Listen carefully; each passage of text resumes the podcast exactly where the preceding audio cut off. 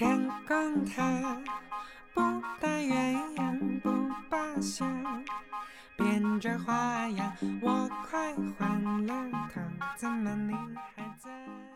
哄哄外人的话，可能会说什么萝莉音啊，说啊什么小朋友，对对对吧？对什么老人就哎呀，什么这样子那样子，今天很开心来到这儿，然后就。嗯，像配音演员，他是其实是演员嘛。现在比较流行说声音演员，就用声音在演戏。那配音演员万不可强调这个配音演员自己本身，他最好隐于角色后面。嗯主持人他的角色就是主持人他自己本身，所以不焦虑是因为做配音这件事情本来就不是能变现的，或者是能让我有名有利的。嗯，我觉得你这个人从不从容，和你做不做自由职业，这完全是两码事。不是说你有了时间你就可以从容的，就是有些人闲不下来。我我当时我就闲不下来，没有工作，你想没有工作多让人忐忑呀。的菜。哦，天空，你能不能做个美差？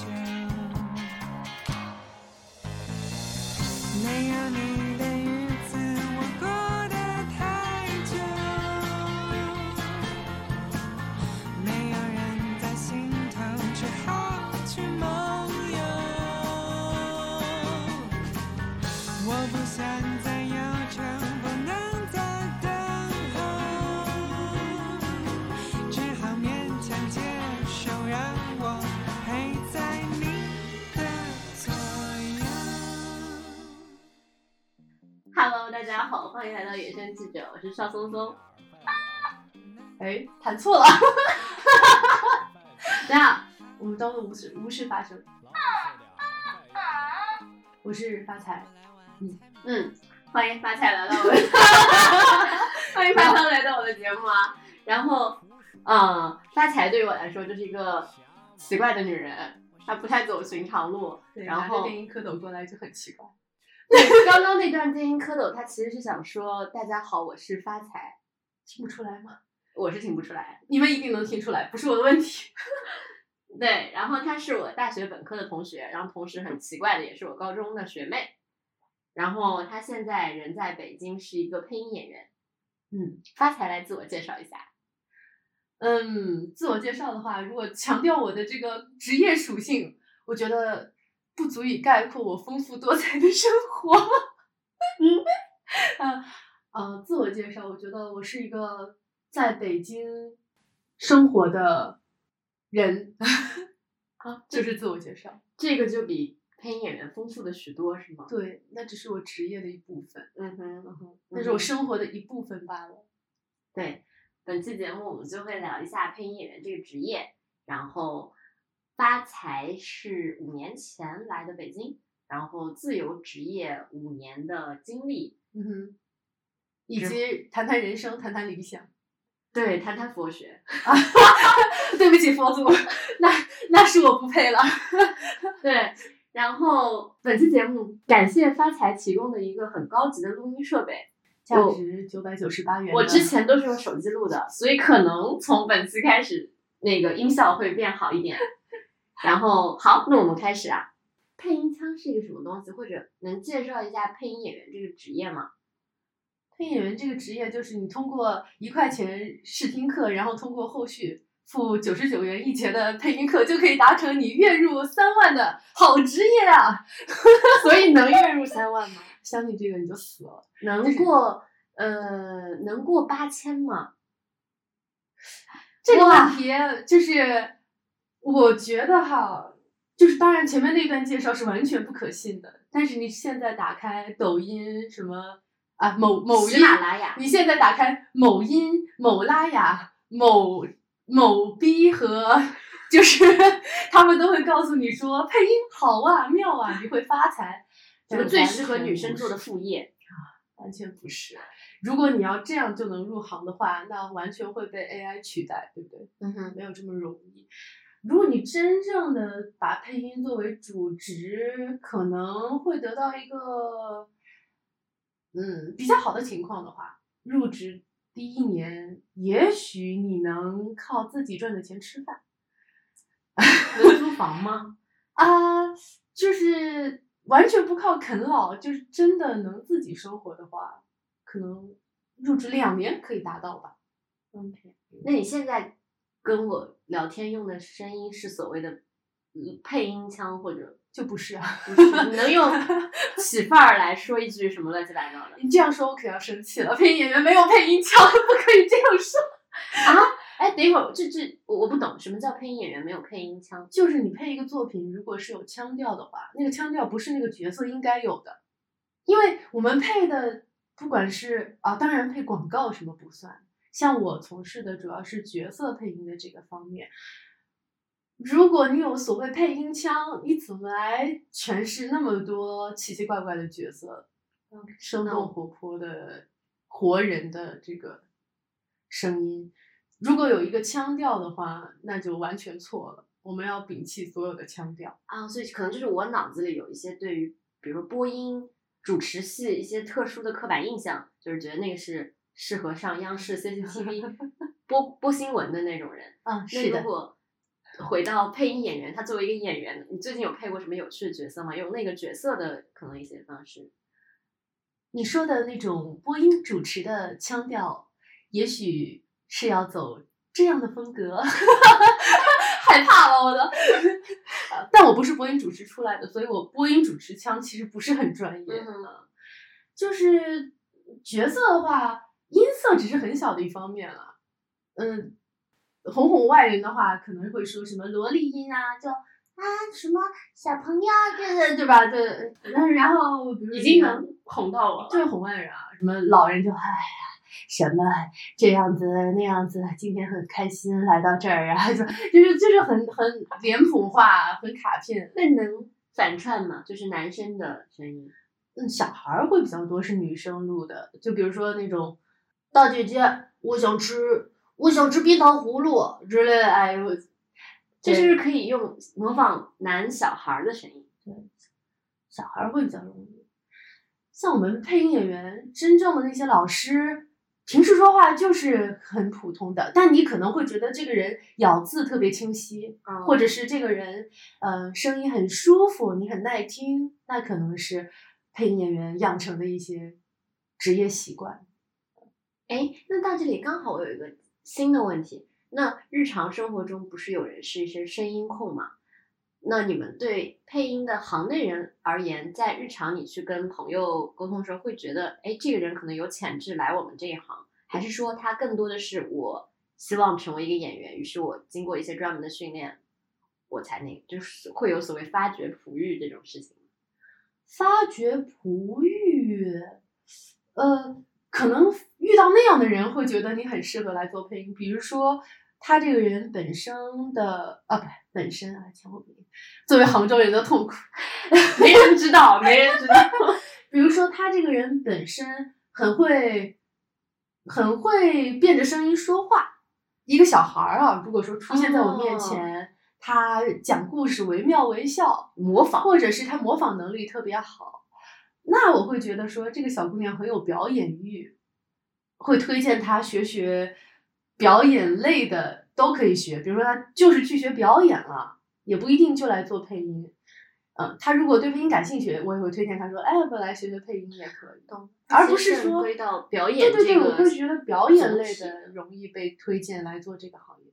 如果说这个人只是声音好听，那可能会说你要不去做做直播呀，或哎者是就是上次你有跟我提到一个很好的区别，嗯，比如配音演员和主播的区别，嗯你当时说是相当于演员和 idol 的区别。嗯，那这个例子可能会得罪人，那不是，就是 很比较比较粗犷的举这个例子，因为嗯，像配音演员，他是其实是演员嘛，嗯或者他们呃现在比较流行说声音演员，就用声音在演戏。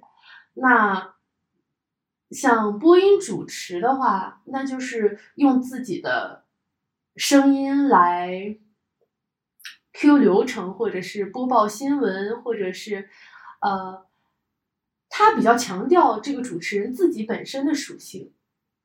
配音演员万不可强调这个配音演员自己本身，他最好隐于角色后面。嗯主持人他的角色就是主持人他自己本身啊，所以会觉得说，为什么主持像 idol，因为他像汪涵、何炅，他需要树立自己的一个形象，我这个主持人自己的风格，那个风格是相对固定、相对统一的。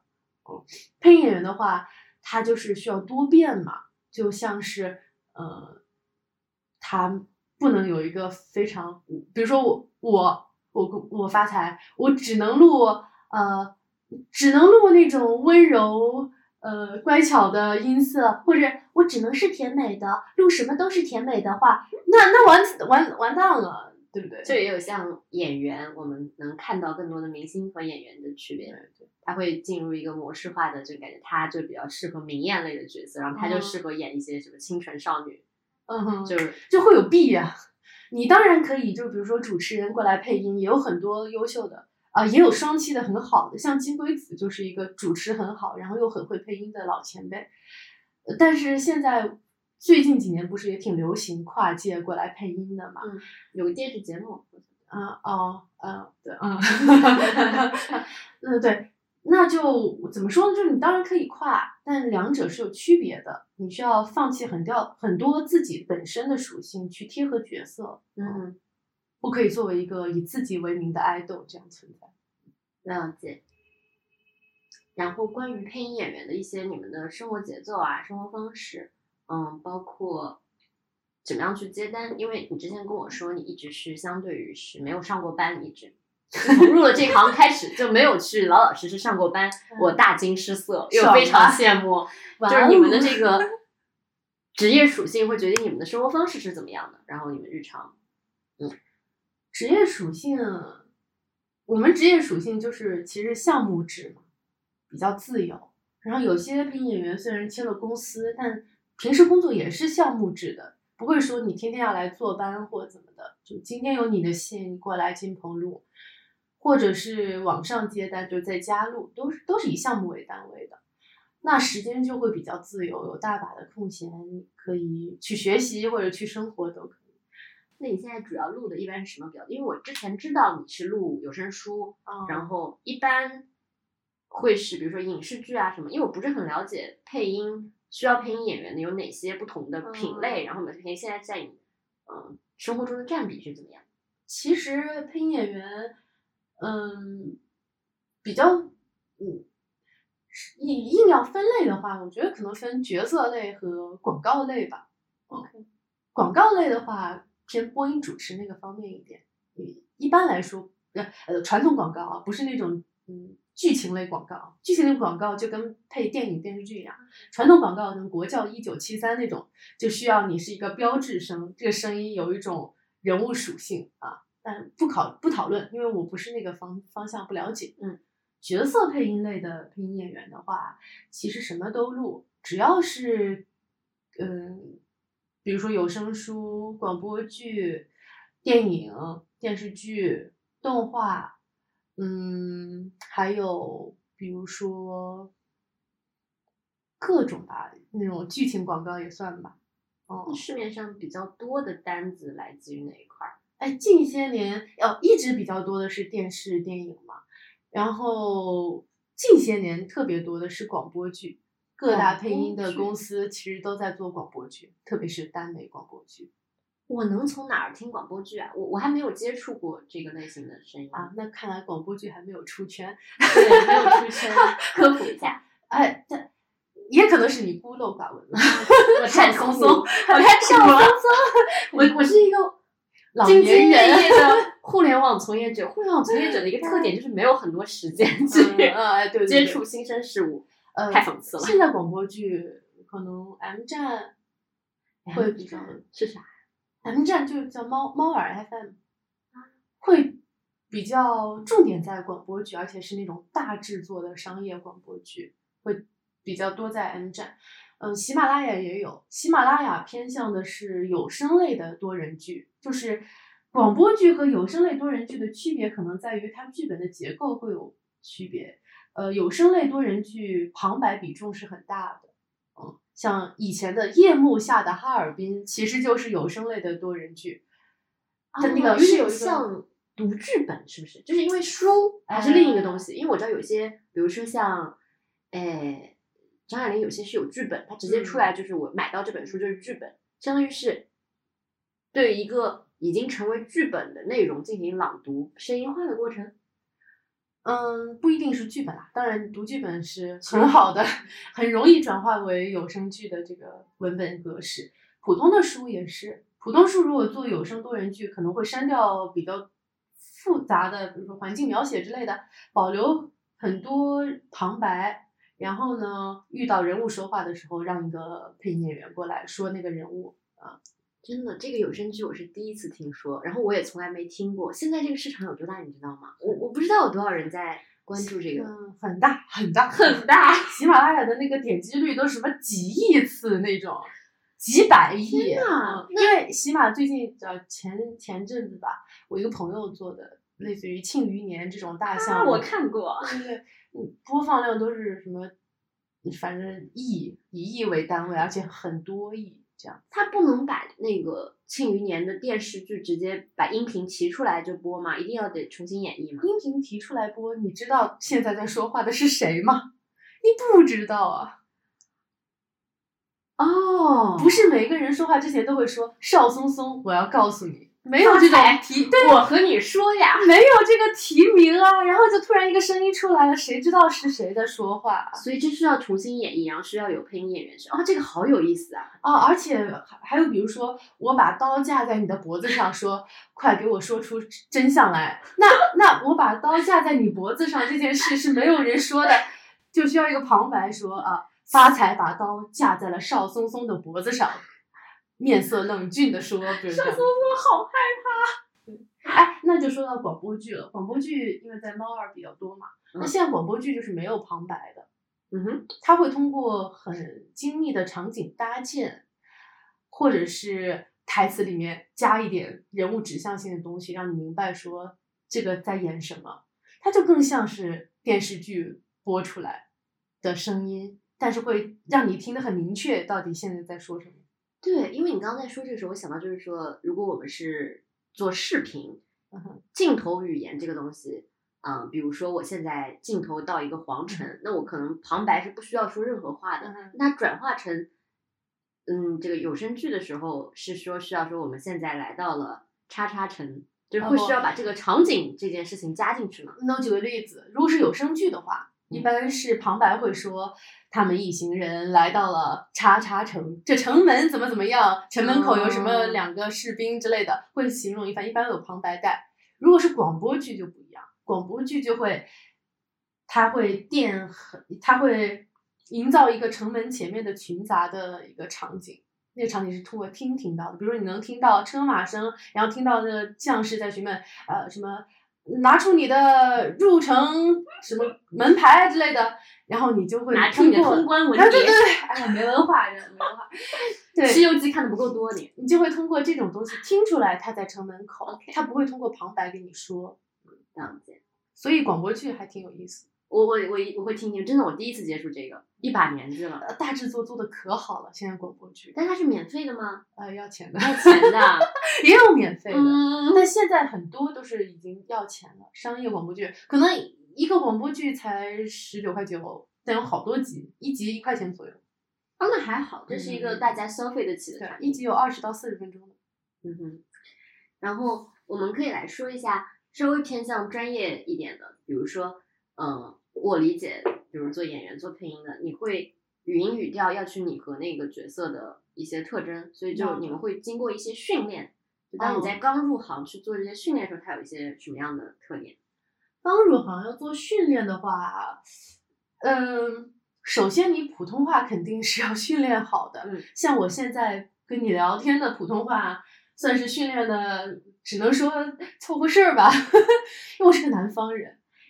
就是你现在跟我聊天的这个语音语调，对你们相当于是一听就知道你是南方人嘛？一听就知道你肯定不是不是什么北京啊，什么东东北、河北这种的，因为像平翘舌，然后像前后鼻音，我老错。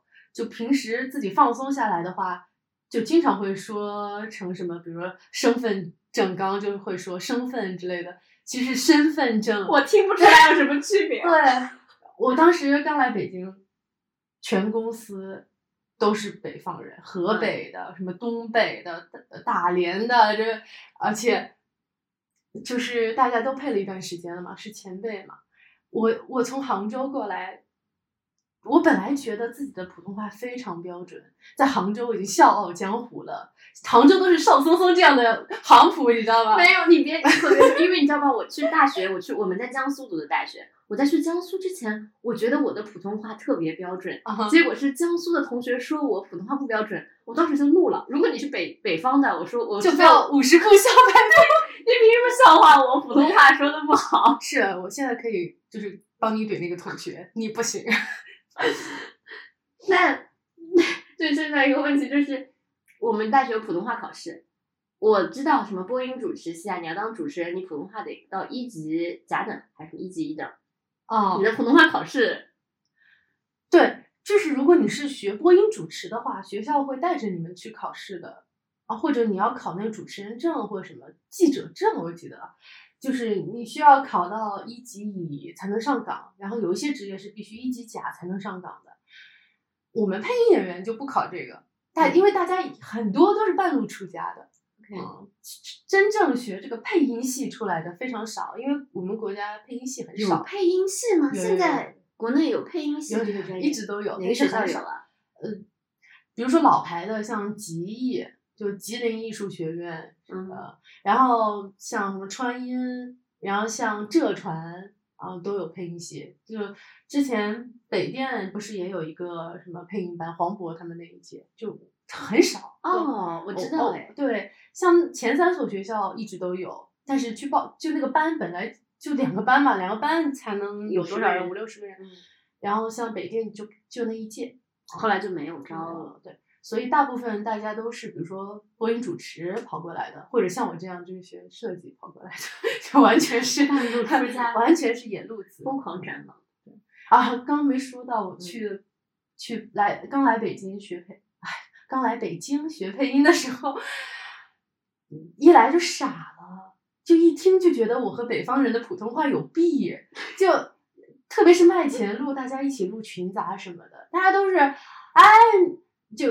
录群杂嘛，有的什么叫时候可以群杂？就是群群众演呃群众演员和杂角色的集体。哦，我喜欢像牛杂一样的，就很多 杂乱的人物，大家都跟牛杂一样 聚在麦前，咕噜咕噜，然后然后大家可能一开口就是有一点儿有一点儿北方腔调，或者那个台词里面老有什么点儿啊，呃什么门儿啊，啊、什么呃玩儿玩儿玩儿玩具啊，哎，反正是经常会有儿化音吧。我特别绕，我现在也绕。我特别记得有一个悲剧事件，当时要去录一个杂角色，那个人就一句话说：“呃，你爸就是个光杆司令，光杆司令，你知道吗？我从小都是读光杆司令，我也是读光杆司令，怎么了然？后呢，那句话正好碰到一个特别凶的导演，那那导演人挺好，就是比较凶。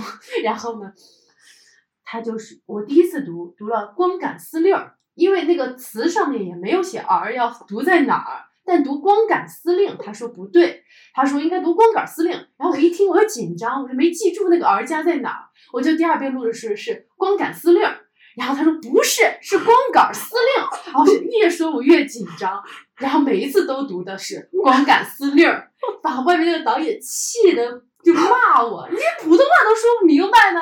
我心想说，我操，我一个南方人，我真的没有读过这个词，说了好多遍，就是社死在那个棚里面，就说不清这个光杆司令这个词，就是、光杆需要加光杆，光杆需要加儿吗？啊，光杆司令啊！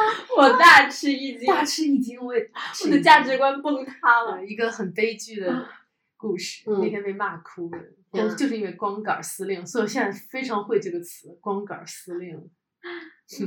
还有，你上次还跟我提到说，嗯，北方很多北方人觉得南方人说话特别假，啊，然后说我们阴阳怪气。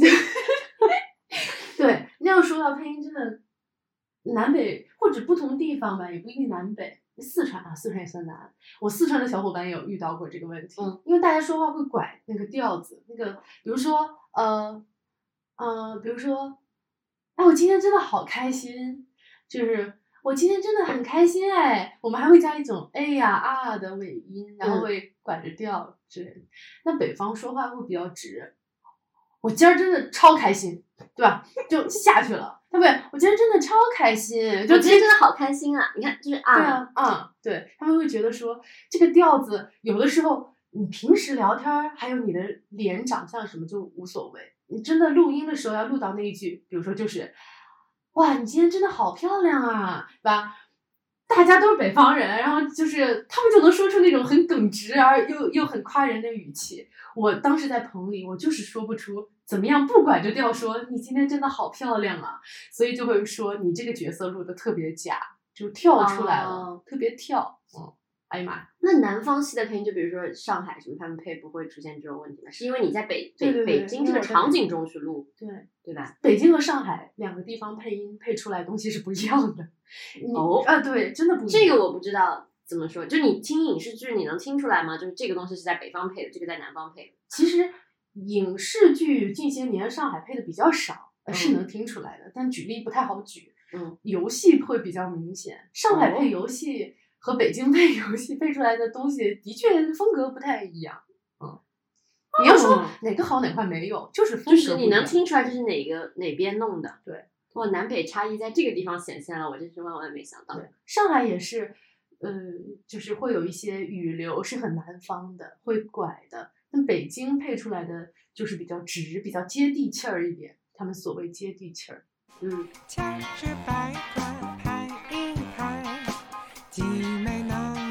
我们回到一个最原始的问题，我们都是学本科学工业设计那个专业的，然后为什么刚刚开头说发财在我心中是一个不按常理出牌的女人呢？我和发财其实开始走的比较近，是因为我们大三的时候抽签被分到了一个作业的小组，然后在那个小组里，他最后为期两三个月，最后一个月他毅然离开了无锡，来到了北京，就抛下我们整个组。然后我和另一个做作业的女生，工作量太大，做不完，我们两个坐在食堂对哭，就哭泣人生，唉，世道之多艰。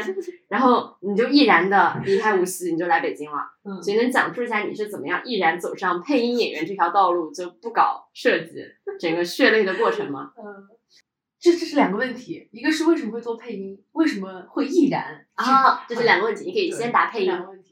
我为什么会做配音呢？首先是我从小就喜欢听广播，然后呢，广播里面杭州电台有一个 FM 九九六，西湖之声，不不不是 FM 九九六是娱乐广播，哦。它从零几年开始就出了一档夜晚节目，十点钟开播，放的是广播剧，杭州台自制的广播剧，我从来没听过，而且是言情小说，所以，我只听九九九一点九八，一点八，交通交九一点九八，一点八，哎这个人就放歌好玩的那 种，对，那个九一点八，可无聊了。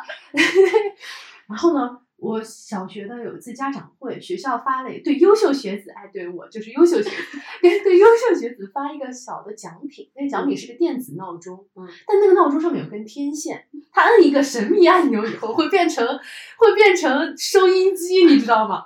哎，然后这个这个。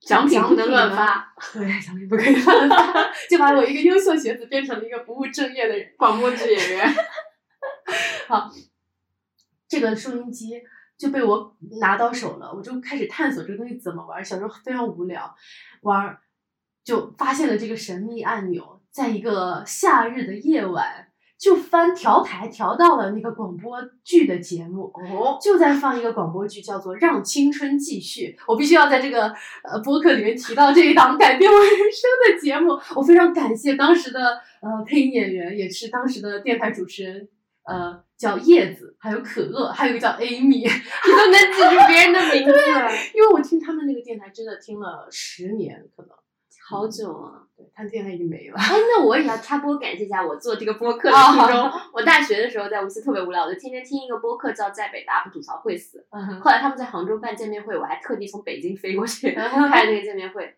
就是啊，声音会陪伴大家在各种奇怪的场景中。杭州其实还有一个，嗯，东吴相对论，我觉得就是各种我我会听到那些内容。东吴相对论对于那个时候沉迷言情小说的我太过深奥了。和我爸一起听就特别合适。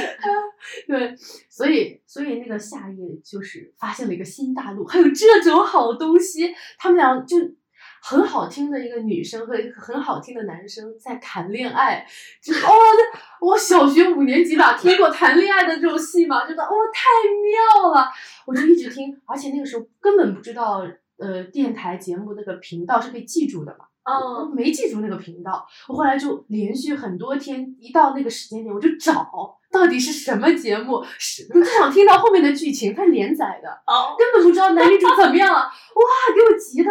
后来经过很努力的寻找，我就发现哦是 FM 九九六，然后学会了怎么听广播，每天晚上几点钟有这个节目会听到《让青春继续》的节目，我就一直听。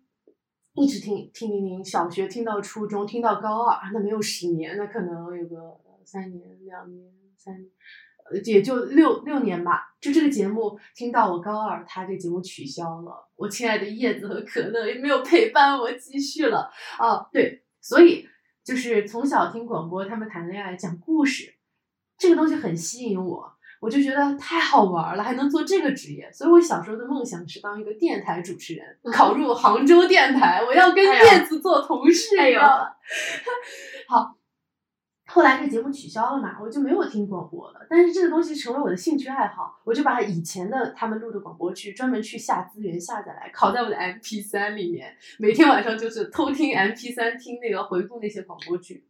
对，但是那个时候没有想过要做配音。首先，我们都是比较传统的，传统好好学习一路上来的，太无聊了，连艺考都没有想过，对就觉得艺考完全是谬论啊！就是当时觉得艺考完全是学不下去、学习不好的人去的，就没有这个想法，就是对对对，太太狭隘了。我现在觉得说后悔后悔，后悔。就尤其是我来了了，我从一个计算机学院来到设计学院之后，我第一次人生感觉到了自卑。这样说也是凡尔赛，就是我之前觉得我没有学不好的什么语数英科外德智体美劳。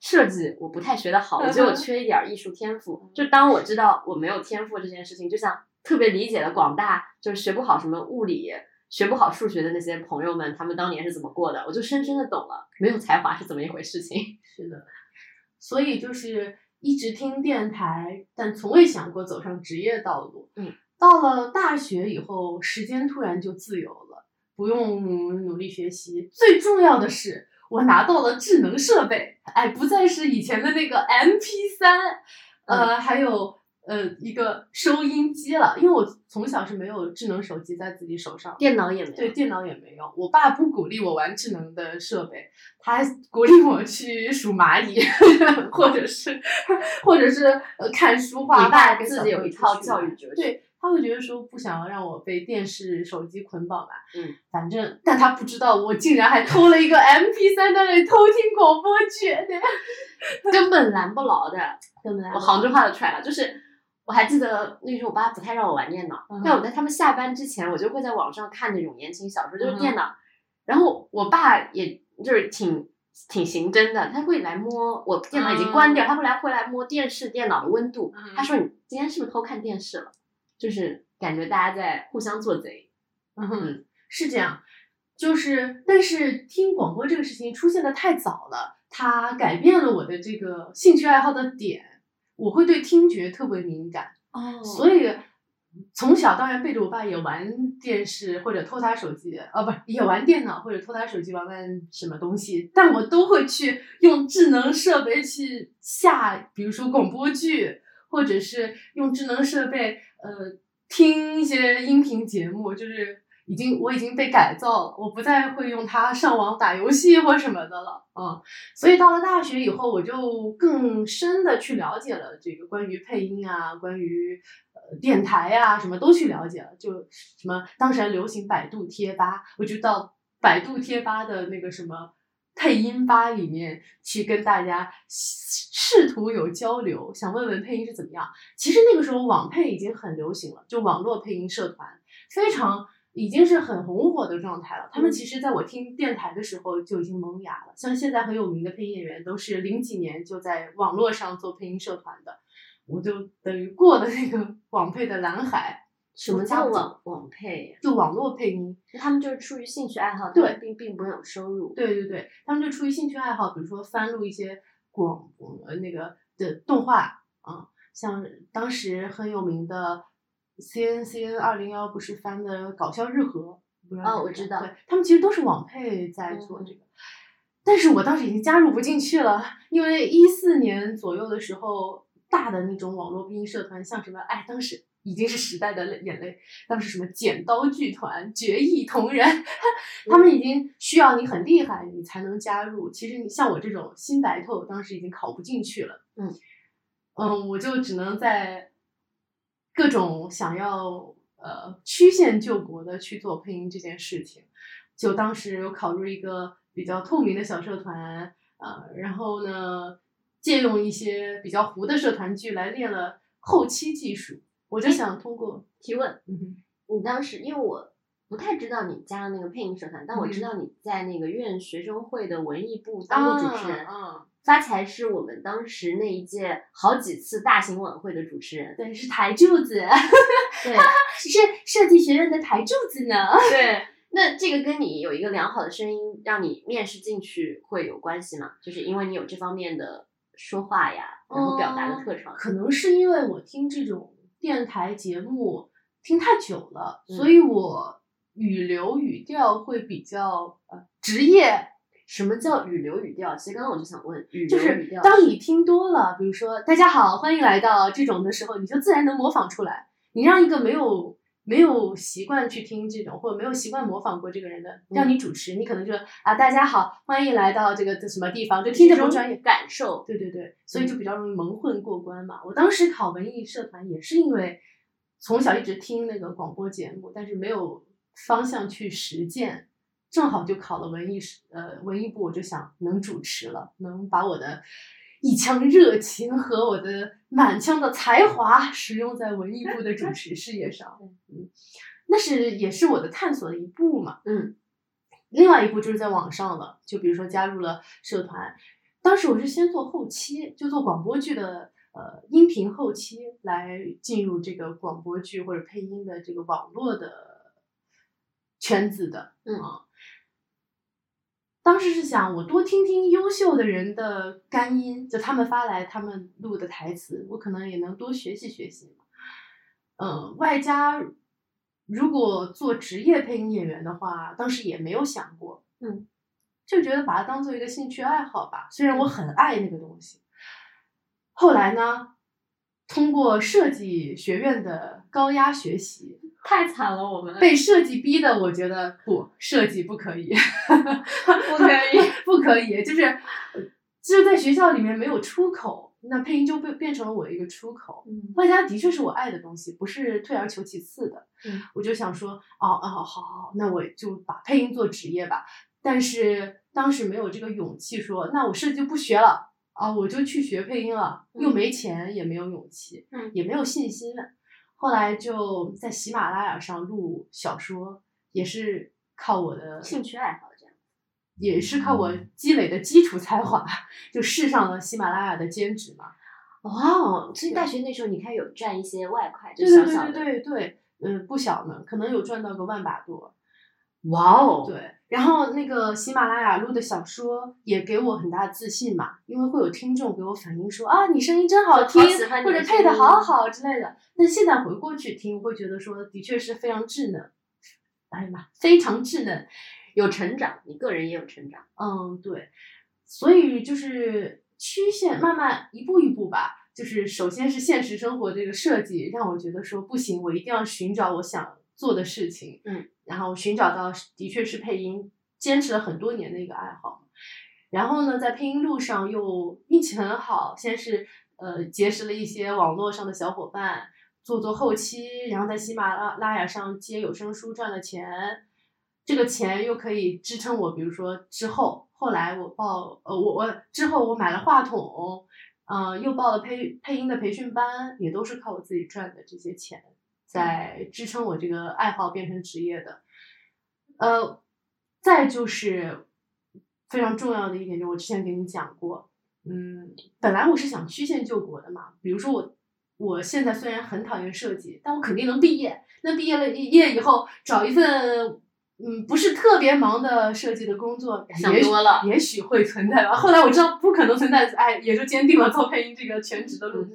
嗯，也许那样，在慢慢慢慢接触一些做配音职业的人，也许我可以进录音棚录一些小角色，嗯，就是当时是很犹疑的，嗯，但是在上学的过程中，经历了很多好几起吧，就年轻人在我身边就是去世了，就忽然会很深切的感觉到生命非常的脆弱，人生是很无常的，就可能。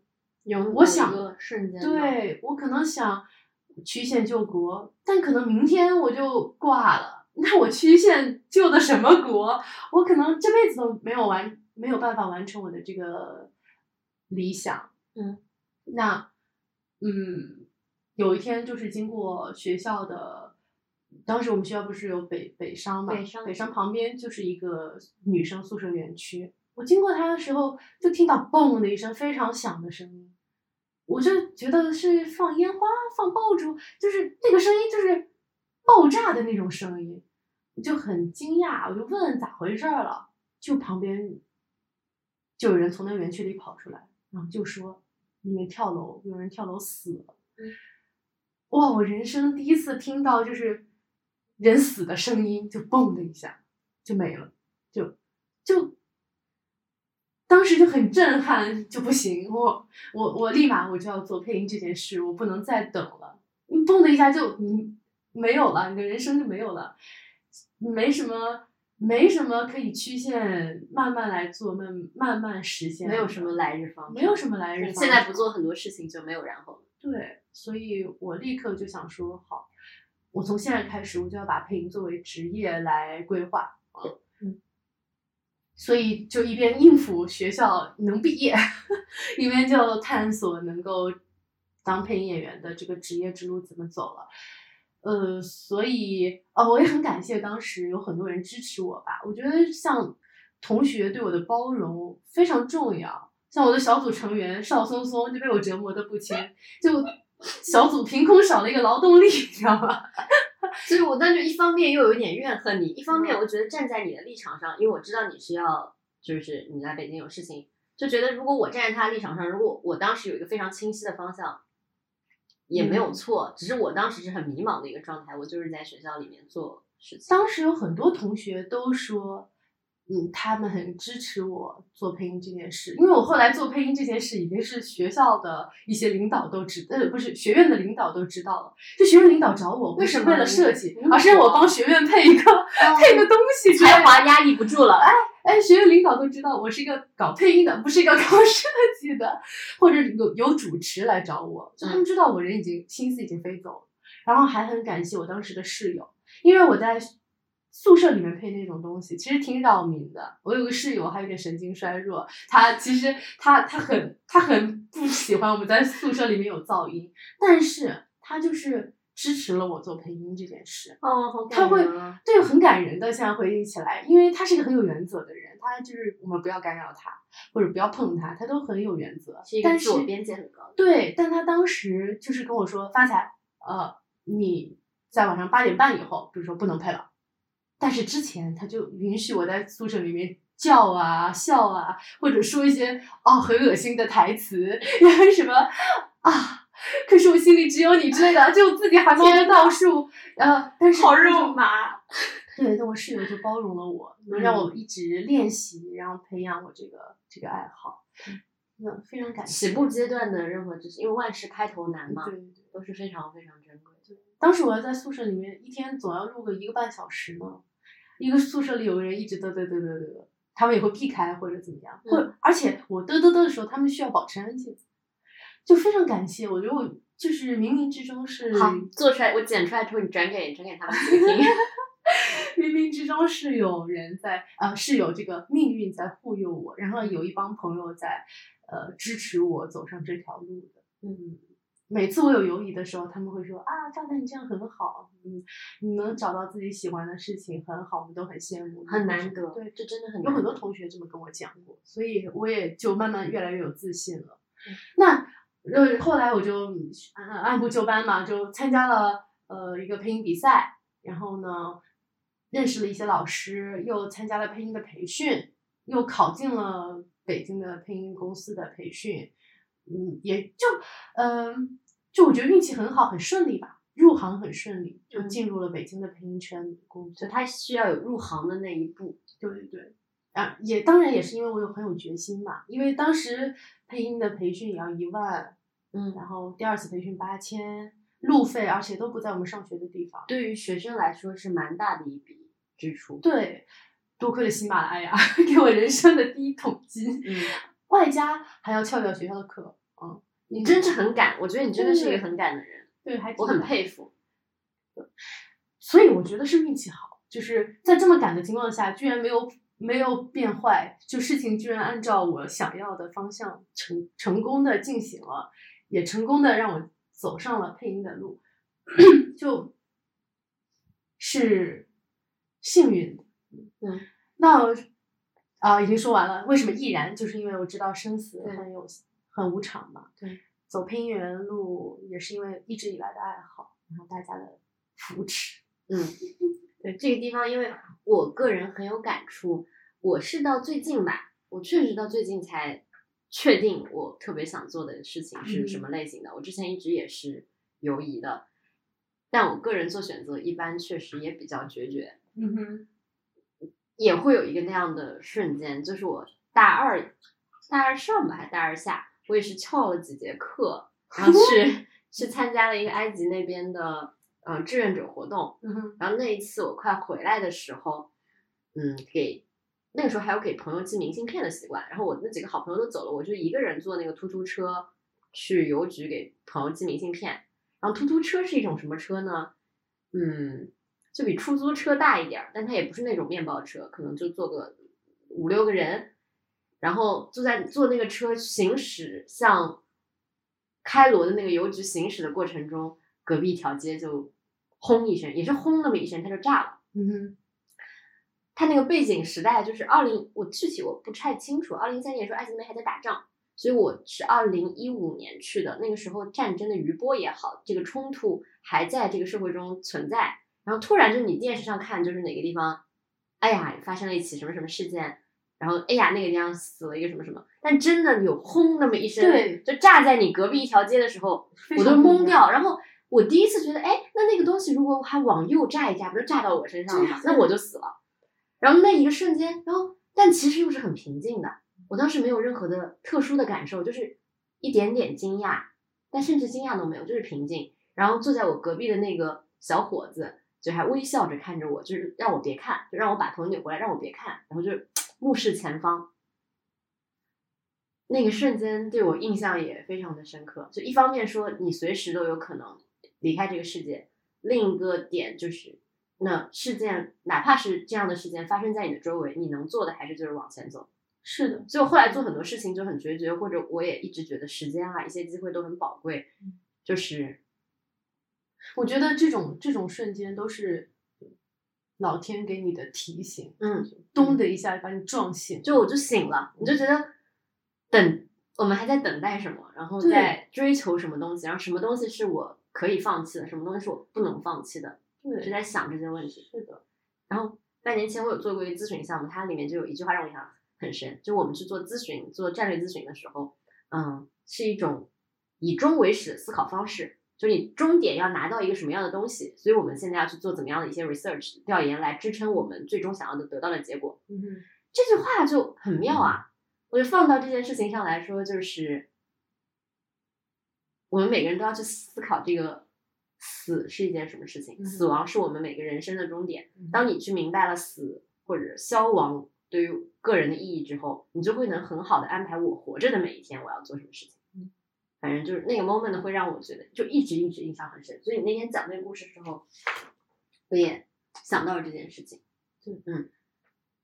对，说到我走上配音这条路，其实还非常依赖于，就是我家里对我的支持。就这个也是嗯我刚忘说了，就非常重要的。因为像很多人跟我说他喜欢做什么，然后后来没有做，呃，他们经常说，虽然我现在做着 A 工作，但是我一直对 B 很感兴趣，嗯、但是没有机会或者没有办法，我就辞掉 B，我去做 A 啦。那他们会有很多犹豫。那我自己坚定的说我要做配音演员这条这这个事以后，我就跟我爸妈也是比较开诚布公的就讲了这个事儿啊。当然我是先斩后奏的，我不是去北京考了这个配音你真的是培训嘛。嗯嗯，因为那个配音培训是这样的，当时给我们画大饼说，你参加完这个培训就可以有机会，也许留在这家配音公司，它非常有名的配音公司。对，啊、当然的确也是有机会。我所说的画大饼是不是褒不是贬义的啊？是就是意思就是当时老师有提到过这个，那我就想说，OK，如果我培训完了，我就可以留在北京。我就跟我我踏上了来北京，呃，考试的高铁。然后呢，打电话给我妈，我说妈，哦哦，错了错了错了，我踏上了来北京考试的高铁，我就想说，如果我考上了，我就跟我爸妈说，我毅然决然的，我这边的学习，嗯，就混个毕业，我以后要做配音演员，我就跟他们告诉他们这件事。结果真的当天就出来结果，我就考上了。我回学校的那个高铁上，我就给我妈打电话，我说妈，那个我现在从北京回来，我刚考上了国家国内很有名的一个配音公司的培训，嗯啊，那个培训是怎么样的，多少钱？然后呢，需要有一个月的时间是跟大学的这个课程是重合的，之后就暑假了。嗯，也就是说，我需要你们帮我请一个月的假。我这一个月我要到北京学配音了，嗯，其他的什么租房什么事我都可以自己搞定。比如说，嗯老妈，我以后要做配音演员，我以后要做配音演员，嗯。然后我妈就听了以后，她也没说什么，她说：“哦，那你回来的时候要我们再详细聊，对吧？”她就说：“他他就说好的，那你回来我们就详细聊，跟你爸我们三个人讨论一下这样子。我就后来又回了一趟家，在回家之前，在心里做了个 PPT，就是 因为我知道我爸妈是我爸妈是那种很尊重我，嗯呃，很把我当做一个大人来看的的父母。他从小，我从小要做决定都是我自己做的，当然他们会从呃别人的这个角度给我提一些建议，但也不是说从家长的角度我要干涉你这样子。我就做了个 PPT，等于跟他们做了个汇报。我要去什么样的配音公司？我是怎么看待我配音的三年计划、五年计划？大约我以后会怎么样？都跟他们讲了，说了，我觉得很有说服力吧。只要是讲道理的父母，嗯嗯，都会嗯听听起来会觉得说，这是我做好决定了要尊重的。我爸妈当然就尊重我，嗯，那我就跟他们当然也说了，说我可能三年要啃老，就是我需要你们支持我三年。这个行业大概的薪资水平我都调调调查了。哇，其实你做了很多很多充足的准备去进行哦那是那之前，对。虽然我是毅然决然走上，但是这个毅然决然我是做了很多准备的，那的确是。嗯然后告诉他们说，呃，现在我只需要得到你们的支持，经济上的和精神上的，其他的我都已经搞定了，对吧？我已经搞定了。他们就说好，就放我走了，然后帮我帮我跟那个呃学校领导就是打了招呼，请了假。但学校领导，哎，我不知道为什么那个老师也的确挺好请假的，就是因为那个老师可能因为我跟那个老师就是当时我们的哪门课哪门就是，反正反正是翘翘翘翘的课，梁俏，对对梁俏的课，梁俏是我毕设导师，谢谢谢谢梁俏老师，非常感谢梁俏老师。梁俏毕设的时候帮我了很多，对谢谢。当时我他的那门课刚开，等于最后一个月就剩他这一门课了，是一门大课。我就杀到梁俏的办公室里面，跟梁俏说：“老师，我转行了，我要去做配音演员了。北京那边有一家很重要的公司要培培养我。”我说：“老师，呃，这边学校的作业我会远程跟小组同学，因为小组作业嘛，沟通完成。嗯、我就需要你给我一个及格分，你可以是全班垫底，你让我及格就可以了。”嗯，老师说：“哦。”他真的人超好，他真的人超好，所以那门课后来我再也没有出过勤，他就让我及格了，我真的是最低分，但是就是让我及格了，非常感谢他放我一马，我就现在回忆起来那种大学的事情，确实能及格就可以了，何必呢？哎不，邵松松是我们那边的卷王，他的绩点不是三点九就是四点零，不要相信他的鬼话。就是，所以我我大学过得很不开心，嗯我觉得这就是一体两面，对，你也让我很多同学过得不太不太开心。对，就是最后都是在还债。你看我现在，我现在的生活如此奇怪，我们是在同学压力还债了。嗯嗯，但还好，因为如如果只于我个人而言，因为我那么早就卷过，所以进入社会之后怎么都卷不到我，然后我已经放弃那条路了。嗯所以你让我卷，我也不想跟你们卷，因为我知道卷的意义是什么，我知道卷的个对于个人的代价是什么。嗯如果要牺牲快乐、生活很多你对生活很有热情的东西，去实现一个好的结果，这个是每个人自己的权衡。但我现在的答案就是绝不，never，嗯是。早卷早轻松，真的对。哎，对，然后要补充一点，为什么我爸妈那么支持我走配音这个路，也跟我妈自己有关。因为我妈小的时候就很喜欢听广播，她以前还在我老家，哦还有这故事呢。我妈以前因为我妈声音也很好听，她是真的很好听的那种，所以小呃，她年轻的时候在我们老家的电台还主持过一档电台节目，呃，类似于心灵解惑类的，她是那种主持人电台节目。但是呢，因为我外婆是一个呃，希望你拿铁饭碗，然后过按部就班生活的这种老派思想的一个家长，嗯，他就觉得我妈不务正业嘛。当然，我妈有个铁饭碗，嗯那我外婆就觉得这有什么意思啊？你在电台这里说说话有就是耽误事儿，对吧？赶紧嫁人生子，好好工作，对不对？嗯后来我妈也因为一些外界的声音，也导致她就是说辞掉了这个兼职，没有做电台。但她呃一直知道我听广播嘛，也很也觉得他就很很蠢蠢欲动。每次我在听广播的时候，他也很支持我培养这个爱好。那我后来做配音了，呃，他也很在旁边看热闹，觉得很开心，觉得哎。我女儿居然继承了我的这个兴趣爱好，而且更发扬光大了。嗯，所以他一直很支持我做配音这个东西。我现在还经常录了一些东西啊、发给他，他来听听，给我提建议，或者他也在录一些东西发给我，说：“哎，你现在专业，给我指导一下。”说法彩老师给我指导一下，这样。嗯，所以嗯父母的支持，家庭的支持支持。是我们转行的一个。我就想，我刚想到两个例子，你知道我们嗯有个学姐就是去做红酒品鉴，然后我之前看她的故事的时候，就是她爸其实之前想做这种，就很喜欢喝酒，其实就自己搞不定的，然后让如果你女儿自然培养起了这个爱好，就放手让你去做。那就是看人各有命了。有的父母就喜欢赚钱，所以哎就希望自己的小孩儿赚钱。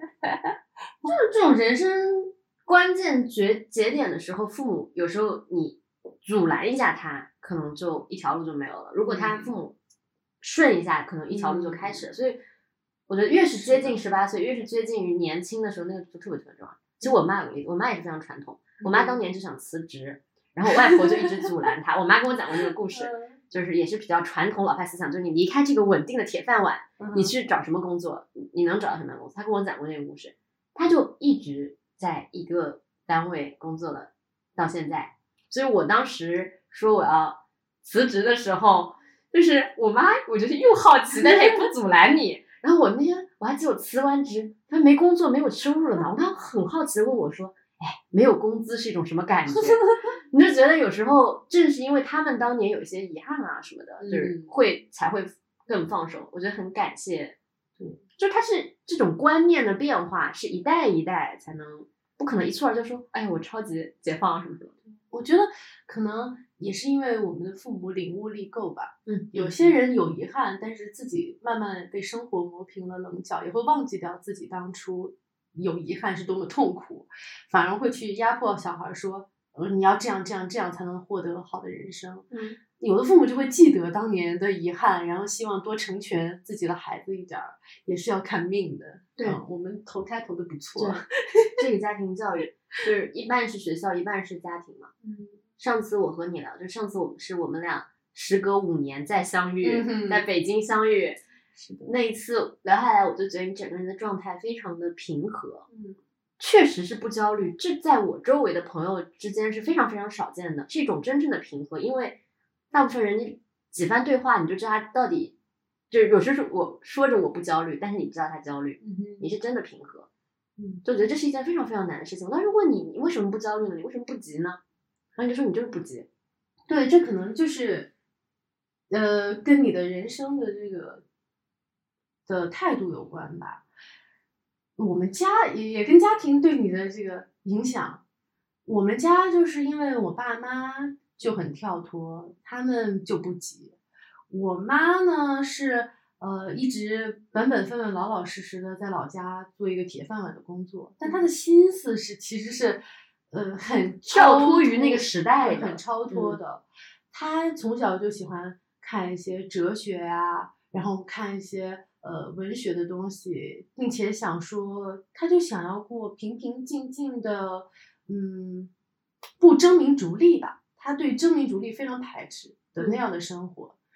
嗯，但我外婆就希望他能成为一个人上人的这种角色，所以我我妈非常抗拒，她就在一边在我外婆的高压下做着铁饭碗，然后时常外婆会说你怎么不去当领导，你怎么不竞竞选啊什么？嗯她一边抗就是跟这些做斗争，然后一边建设自己的内心世界嘛。她后来就接触到了佛教，她就自己去读佛经，看一些呃印度的那些讲讲师写的，比如说解读啊、佛理啊什么的，他自学这些，我觉得还挺难得的吧。因为我身边，嗯，比如说接触佛教或者某种教的人，可能呃宗教的意味对他们来说更更大，他会比较偏玄学吧。嗯那我妈其实是从哲学的角度来接触哦佛教的，所以她的她也在，她就就是也在学习怎么样，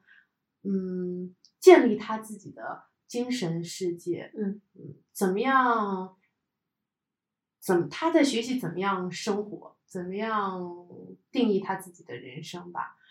那这个路就是有他自己的节奏的，不会是像我外婆想要他的那样，像父母期待子女那样的。对，比如说呃，我要得到好工作、发财、致富，他不了，他已经跳出来了。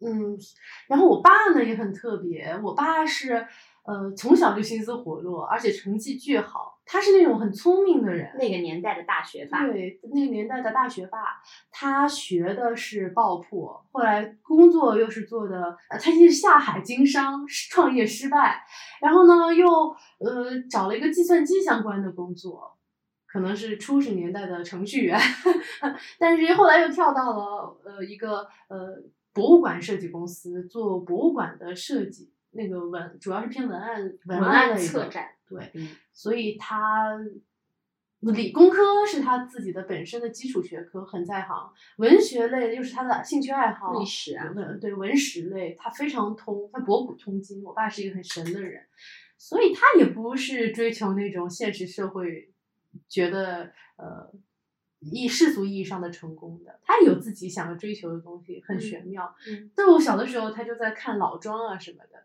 嗯，就他们的节奏就已经是很由自主了。嗯所以在那样的家，在这样的家庭下，嗯，他们很鼓励我去探索我自己到底想要什么。嗯他他们不会觉得说你一定要呃好好学习才是对的，呃，你一定要考上好大学，找到好工作，结婚生子才是对的。他们没有对对这个的的看法，因为他们已经是不对的了，他们已经在他们的同龄人里面是一个很不对的存在，啊、也没什么钱，也没有什么好工作，呃，他们我我父母而且是两地分居的，在世俗意义上来说，这根本就不是一个团圆的好家庭。这根本不是一个就理想中对对对婚姻关系对那种传统的婚姻关系，对，完全不是。嗯所以他们很支持我做一个呃奇怪的人。嗯而且我小的时候，比如说让我好好学习，他们对我的说辞，当然我们肯定有小时候淘气的时候，不愿意好好学。他们给我的说辞是，嗯，你考试学习都是培养一种能力，就这种能力很重要。比如说你考试没考好，考不好根本就不重要，但是你考完以后，就是你你参加考试的时候那种全神贯注的能力，你考完以后总结错题的那种反思能力。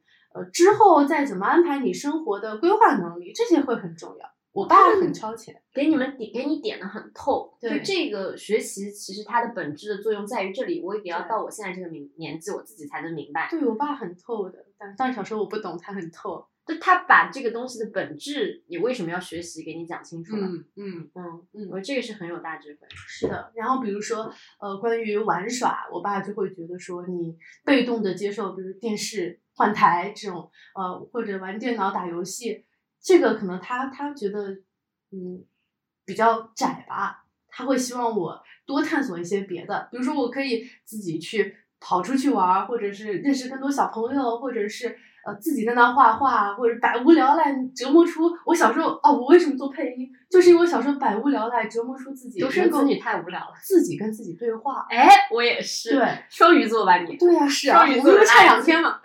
双鱼座人都戏太多。真。的，我小时候就是自己变着声音跟自己对话，我就印象很深刻。高中有一天我放学回家骑自行车，嗯一边骑车我一边编出了一个一个小小男孩儿，呃，在山间路上碰到了一个学道的什么学道的狐门门派仙吗不是不是 门派大姐姐，然后大姐姐就问小男孩说：“你是不是找找不到路了呀？”然后变出一个小男孩说：“我，是的，姐姐怎么办？”然后他说：“没事，来来来，我们门派，然后就是加入当我的小弟子吧。”然后到了门派有遇到什么反派角角色，路上什么，哼。没想到居然落到了我的手中，然后什么什么，哎，我就自己骑着自行车在那里自己跟自己对话了。我当时觉得自己挺神经病的，后来才知道，哦，原来可以当配音演员，你就可以满足这样的。对，我就听你的故事，我会觉得说，哎，如果这个小朋友他是按照自己的天性在正常的发展，就是很通啊，就是你曾经的爱好，然后和现在的这个，算是厚积薄发。哎，就还不是普通的那啥，就是 一直有在这方面积攒兴趣，然后确实，一些经验，的确是，嗯嗯，所以就是我爸妈也觉得说我能找到自己喜欢的东西，呃，很不错，他们很欣赏这一点，嗯，也保留了我的这个他们觉得很宝贵的这个品质，嗯。嗯，对，然后对，所以不焦虑是因为做配音这件事情本来就不是能变现的，或者是能让我有名有利的。嗯，他们也知道啊，就是这等于不赚钱，对，所以家庭没有给我什么压力，我只要能呃，当然我之前不自给自足的时候，他们也不给我压力。我现在又能够自己养活自己了，就他们觉得很好，你就过你想要的生活就好了。很难得，多少父母能做到这个样子？嗯，就你整个人都很从容，然后你上次跟我说，从容的有它的代价。对对是，就比如说像我爸妈，他们想要从容的生活，像我妈就要抵抗我外婆对她的很多言语的暴力，她会说你没出息啊什么，一辈子我妈跟踪了三十多年了，呃，从她工作到现在，然后你要抵抗，比如说他们两地分居也是因为没有能力调动工作到一起嘛，嗯。那这个能力就是需要你不从容换得的，比如说你呃成为了某种小领导，你才能调动岗位，或者你呃嗯通融了某些人脉你才能。那这些他们不想要嘛？他们就想要按照自己就做自己想做的事，尽可能的做自己想做的事，他们就放弃掉这些了，那才能相对从容的按照他们想过的生活来生活。嗯从容是要放弃很多很多很多东西。嗯，也需要承受很多。角度来说，确实是有舍有得。就你放下的东西越大，你可能从另一个宏观意义上来说，你能拥抱的自由和的空间就有多大。对，我觉得首先他们是明白人，就是你首先要知道自己想要什么，嗯然后再做选择的话，嗯，你就可以说我放弃了什么，然后我要什么。哦，想明白自己是什么人，就已经其实有一个门槛。嗯，对我觉得很很多很多人还在一个迷惑的思考的路上，但这个有各种方面的局限，它有时候不是个人因素能导致的。就是我觉得我们俩都算比较幸运。是的，我现在这个我现在这个没工作的无业游民的情况，我我家就是也不阻拦你，但也不支持你，就是哦中立。但是我觉得不阻拦已经是一种支持了，嗯在在众人的情况下，我觉得是的。哎，说到无业游民，其实我这个工作前几年，特别是前一到三年，都是处于一个无业游民的状态。嗯，那个时候也没有很多人脉，然后也没有很多的，呃就是就提供给你的工作机会，都需要你自己去试嘛。嗯像我们配音的话，你每一个项目都要重新试音，试镜像不像就像试镜，对，就像试镜一样，被人挑选，然后大部分时间是被淘汰。嗯就是挑选你，然后告诉你说你不行，甚至有些人都不告诉你不行，就是你无视你，你投过去的东西，人家根本就没有反馈，那就说明你不行了嘛，你就被淘汰了。嗯嗯就是会有大把的时间，但也相对苦闷吧。但我当时也有苦闷过，但当时这个苦闷，我觉得就是基于嗯被一些节奏裹挟了。怎么说？嗯，我觉得你这个人从不从容和你做不做自由职业，这完全是两码事。不是说你有了时间你就可以从容的，就是有些人闲不下来。我我当时我就闲不下来，没有工作，你知道吗？没有工作多让人忐忑呀！啊，当然也是因为没有工作没有钱啊。如果你没有工作有钱可能会好一点啊，又没有工作又没有钱，就觉得我不知道做什么了。这个就是嗯。其实你可以做的事情很多，但你会被局限死，局限在这条道路上。就是就像开场一样，你定义我为配音演员，当时我也定义自己为配音演员，我没有定义自己是一个人，我觉得我就是一个配音演员，你知道吗？哇那那我一个来到北京的配音演员，我我没有工作，我天天我干嘛？我超焦虑的，我就觉得被放逐了，所以那段时间心情也很很不好，而且一得到工作机会，我就会万分紧张。嗯因为如果这个工作机会没有做好，我又没有工作了，而且难得的机会我又搞砸了，我那我我是废物，哈是对自己的自信会有一个打击。完全是打击。那、嗯但我爸妈那个时候就很好的宽慰了我。当时我表达我苦闷的时候，我妈就说：“那你可以学习啊，你可以学着，就是你不是喜喜欢配音吗？”她说：“你不是喜欢配音吗？那你不应该就是学学配音，这又不耽误，跟你工作根本是两码事。”好豁达呀！对，哎，我就觉得说，哎，是我我把路走死了，哎有没有工作已经背离了我的那个初衷。嗯，我是因为喜欢配音才来北京做配音的职业的，啊，现在反而是能不能有工作赚钱，然后反向定义了你，反向定义了我，我都不去不去探索配音这个事了，而把它当做一个工作在做，所以呃我就只要你放开了这个想法，那没有工作有什么关系就？你是一个在北京的人，对我是一个在北京的人，然后配音可能是一个你作为一个喜欢的事人的爱好，对呀然后它能发展成事业，当然好。对，发不发展不成，你也有大把事可以做，或者说你不做跟配音不相关的，跟配音相关的事有大把可以做。然后我爸妈说，而且最重要的是，我爸妈也给我经济支持了嘛。嗯，呃，我妈说没关系啊，反正你现在生活也花不了什么钱，也就是吃吃喝喝的。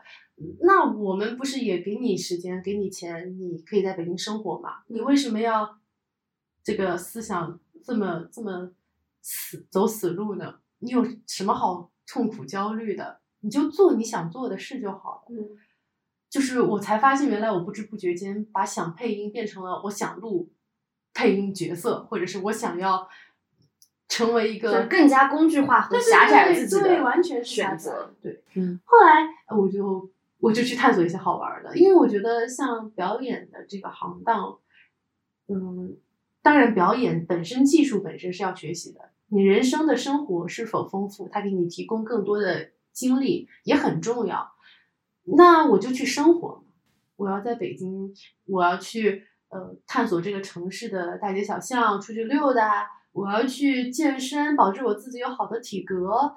我也可以去学了声乐，去学跳舞，这些可能也不是说我就要用到用在配音上，但我这个东西能让我自己更更更能干，更更嗯丰富。我的生活就是不是我只有配音工作这一项，不能把配音把我定义死了，我就去做那些了。哎，慢慢的就是你只要看开了，你的生活就会变好。哇，这个就是又有点玄学，但我感觉又有道理在里面，怎么回事？真的是这样。虽然可能，比如说我当年以前前三四年吧，进棚机会都是一个月可能只有一次，可能一个月只有一次一个老师教你，其他大把时间在呃录有声小说，但是自己去试嘛，就是在家录，其实是为了能糊口嘛，呃儿童读物或什么的。当时如果你心态不看开，会觉得很苦闷，因为儿童读物有声小说呢，不是不是进棚对着一个话筒录一些高大上的电视电影，对吧？它还是算是门槛稍微低一点儿点儿，当然你要录得好的是是很需要你的功力的。嗯，那如果如果我看不开，我就觉得说那些完全是为了糊口的工作，没必要。没必要好好做，我只想进棚，然后你进棚呢又紧张，我一定要表现好，又会发挥不好，就恶性恶性循环。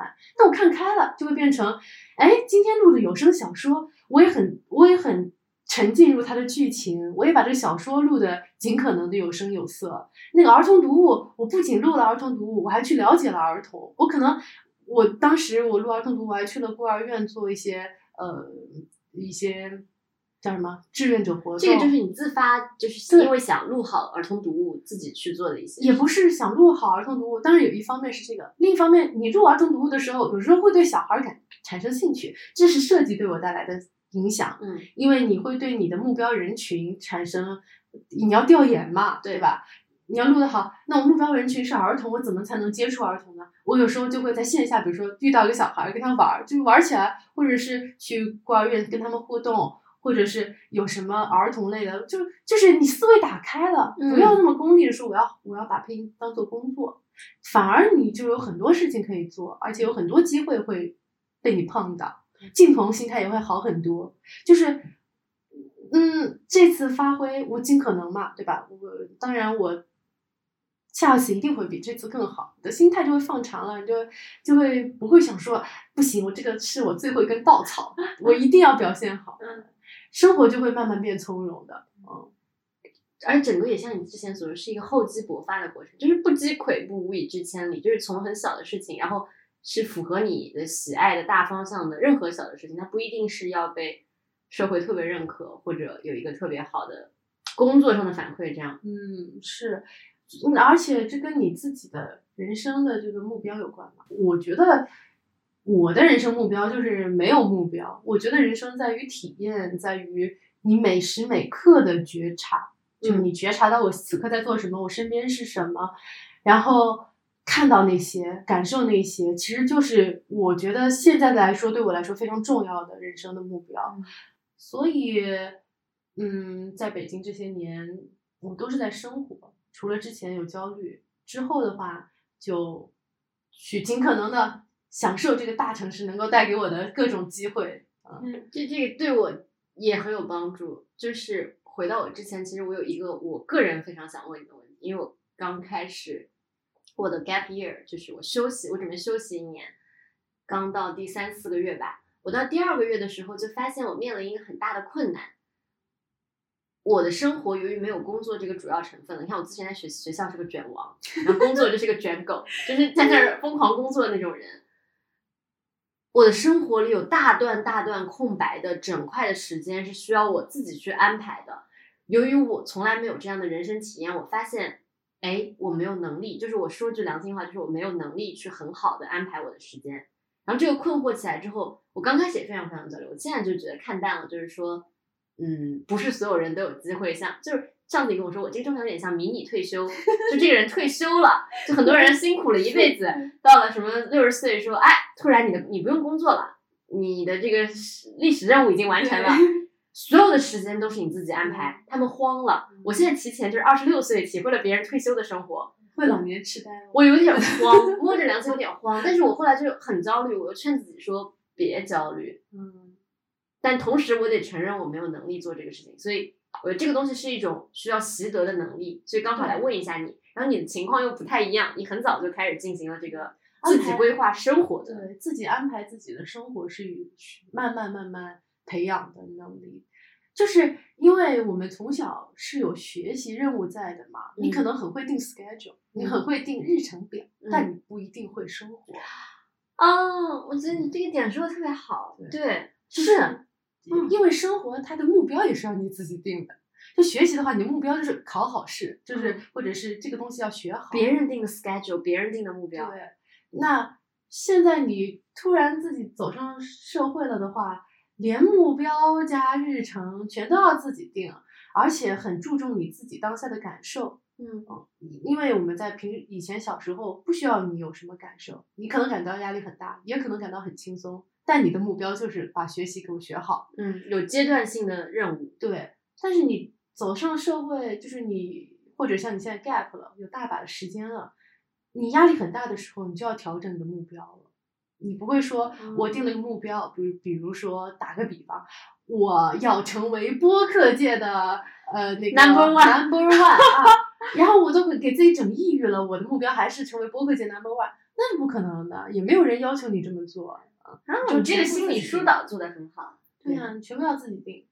我之前上大学的时候，是因为一边有学习任务，嗯，等于我是从学习的任务那边主动的偷时间来发展我的配音事业，嗯，所以呃，不是完全自由的，慢慢慢慢的就是习得了在规定框架下下如何偷时间，然后把这个时间安排好。后来进入社会以后，等于又放开了限制，你慢慢慢慢对就越来越会自慢己安排自己的时间。所以所以说不是遇到你这样突然一下子退休了，会比较彷徨。我真的是非常非常彷徨，但我觉得这个就没有办法去问任何人，因为比如说生活和工作的平衡，然后你去实现你的目标和我去嗯享受生活本身一些嗯平淡的快乐之间的这个平衡点，嗯每个人都需要找到自己的平衡点。嗯然后我认清这件事情，我也不能像比如说我要如何求职进入 BAT 这样一个嗯问题，抛到社会上有有人能帮我解决一样，这是我自己的任务。然后我就只能说我用时间来，我就慢慢学，嗯然后我就自己去体会。然后想通之后，我又平静了很多，就就觉得我我提前过了人家退休需要对自己负起的百分之百的责任，对，我就为自己百分之百负责任，我自己去平衡。嗯，对，我觉得呃，你要百分之百负责任这件事情是是很难的。嗯嗯，因为我在面临一个超级大的挑战，我从来没有对面对过这么大的挑战。你还要面对自己对自己的质疑，和自己今天是不是？你今天学学习了吗？五日三省吾身，你今天进步了吗？对，嗯，那那就是，其实我觉得没无所谓，你今天是否学习了，你今天是否进步了，嗯，就在于我还是觉得觉知很重要的。就像我刚刚跟你说的，我觉得，awareness 和你 conscious。嗯，你你有些人可能躺在床上刷了一天的抖音，然后晚上的时候突然想起来，我今天就是什么都没干，你知道吗，就很很很很害怕，会觉得很慌的。你今天什么都没干，就会悔恨。但另外一种同样的行为，但会导出不同的心情。我今天就是躺在床上刷了一天抖音，但是我刷抖音的时候，我知道我在刷抖音，我我知道我下一个我要看什么内容。那你到了晚上，你可能说，哎呀，今天休息了一天，今天好快乐，我刷了一天的抖音，但是我得到了快乐。对，而且你甚至记得抖音里到底哪些内容你需要，你嗯可以记住。嗯你不是浑浑噩噩的过的，你只是啊、堕落的，你只是就是快乐的堕落一天，那又怎么样？那你不用焦虑，你可以很从容的面对自己的堕落。就是如果如果有觉察的对度过自己的时间。对有觉察度过就好了。嗯嗯，如果你堕落了，你还觉得感到羞耻，那也可能你被裹挟了。为什么堕落就要感到羞耻呢？我今天很快乐的刷了一篇抖音，错了吗？没错啊，快乐的好生活很重要啊，对吧？好有道理你只要真真真实实的快乐了，那那就就是快乐就是可以啊，嗯，就好的。而且放大到很长的生活来说，也是有觉察的去度过自己的人生就可以了，就没有说人生的意义一定要是。我最近也在想这个问题，就人生的意义是什么？就是你知道你此刻在做什么，并且知道怎么样让自己，比如说快乐，就很重要。很多人不知道怎么样让自己快乐的，就是我有些朋友就是，嗯，他想要开心，他就是看到我天天就很快乐，我我是那种人生傻乐型。但我觉得其实你想透了已经。哎，没有想透，人生就是想不透。小小的脑袋瓜里有大大的问号，很多。然后他们就说：“发财，你怎么能天天这么开心？”嗯，因为我知道怎么让自己开心。比如说，我知道我我这个人是知识求广不求精的，我的人生目标就是成为一个博学的废物。嗯，所以我只要看很多奇奇怪怪的东西，我就觉得我学习到了一些奇怪的知识，我就觉得很开心啊。然后呢？比如说，我知道我出去健身了，运动一定会让我很开心。我知道，说我嗯，弹我的电音蝌蚪，就来一段吧，再 奇怪的曲目，我们就用电音蝌蚪来结尾这件事情。你有什么想要的曲子？我是哈迷嘛，我反正都说。对，就是知道自己怎么样会开心，知道自己对什么感兴趣。也许那些兴趣是三分钟热度，但依旧，我觉得我完全可以接受三分钟热度。对，但是热锅。对，但我知道这会让我热。嗯，这个也很重要，就是生活中需要多去探索什么能让自己开心吧。嗯。很重要，这个能力也需要平时就培养，不然你退休的时候就会得老年痴呆。对，我们都需要从今天开始训练自己如何快乐的、自乐的度过自己的对大把大把的训练。对，是的。好，那那今天谢谢发财来到我的节目，你要用哪首曲子结尾？给你一个 solo 的时间。我要用带一点玄幻又带一点民族特色的。惨叫二胡来为大家演奏这首歌曲，能听出来算你聪明，听不出来，那也不是我的问题。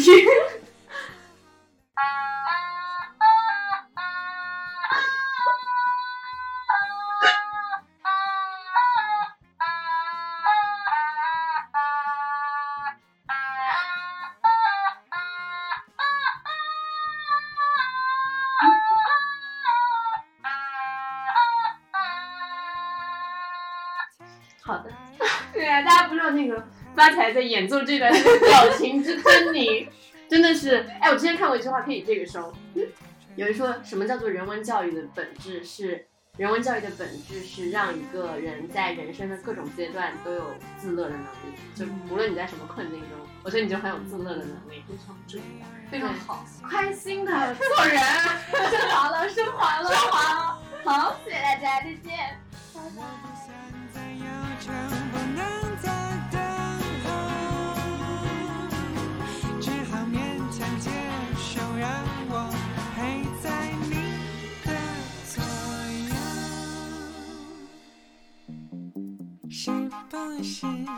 老实点儿，别问。能不能老实点儿，别猜。好不好？老实点儿，别要背。我们来玩猜谜吧。我是一条鱼。死鱼。我是一棵树。枯树。我是一只猫。瞎猫。我是一艘船，找到一片岸。